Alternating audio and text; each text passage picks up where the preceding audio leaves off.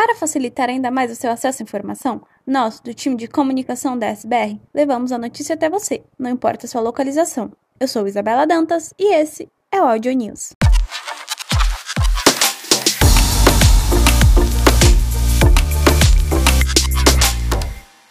A primeira pesquisa global de engajamento está rolando. Ela é importante para a construção de uma única DS. Fique atento, você tem até o dia 24 deste mês para participar. Quarto episódio da série de Oncologia está disponível. Desta vez, apresentamos os trabalhos das áreas de finanças, industrial e recursos humanos para a viabilização da chegada de Enherto no país.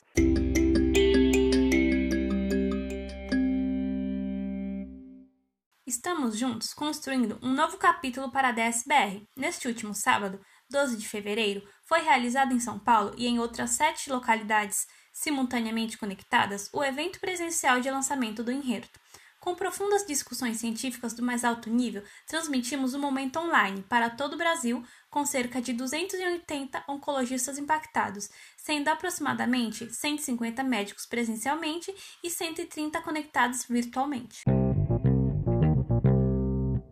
Fique ligado! Nossa política de proteção de dados, junto ao Guia de Eventos LGPD, foram atualizados e já estão disponíveis na intranet. Os documentos foram criados com base na Política Global de Privacidade e na LGPD, devendo ser consultados para manter a confiança de pacientes, profissionais de saúde, parceiros de negócios e colaboradores.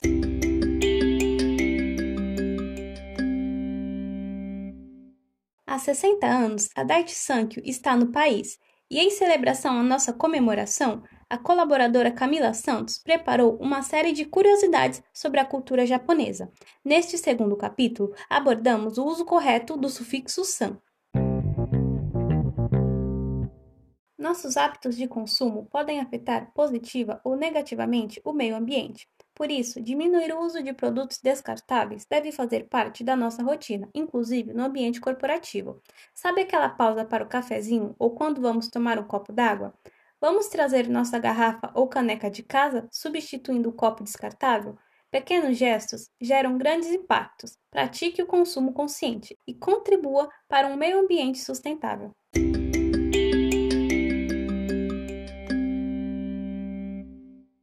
A Organização Mundial da Saúde, OMS, vê o paciente assintomático como potencialmente perigoso.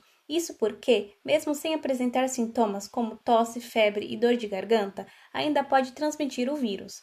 E neste contexto, os sintomas tradicionais de uma gripe não são os únicos sinais que podem ser observados. É importante estar atento a casos como sintomas leves, sem teste realizado, queda excessiva de cabelo, contato com pessoas infectadas, mudanças na pele, além dos sintomas padrões já noticiados. A dose de reforço já está disponível. Confira o calendário vacinal da sua localidade e esteja em dia com sua vacinação. O cuidado continua e contamos com você. Já está vacinado ou com a vacina agendada? Acesse a intranet e participe do vacinômetro DSBR. Quer saber mais? Acesse a intranet e fique por dentro de tudo que tem rolado. Até o próximo News em Áudio.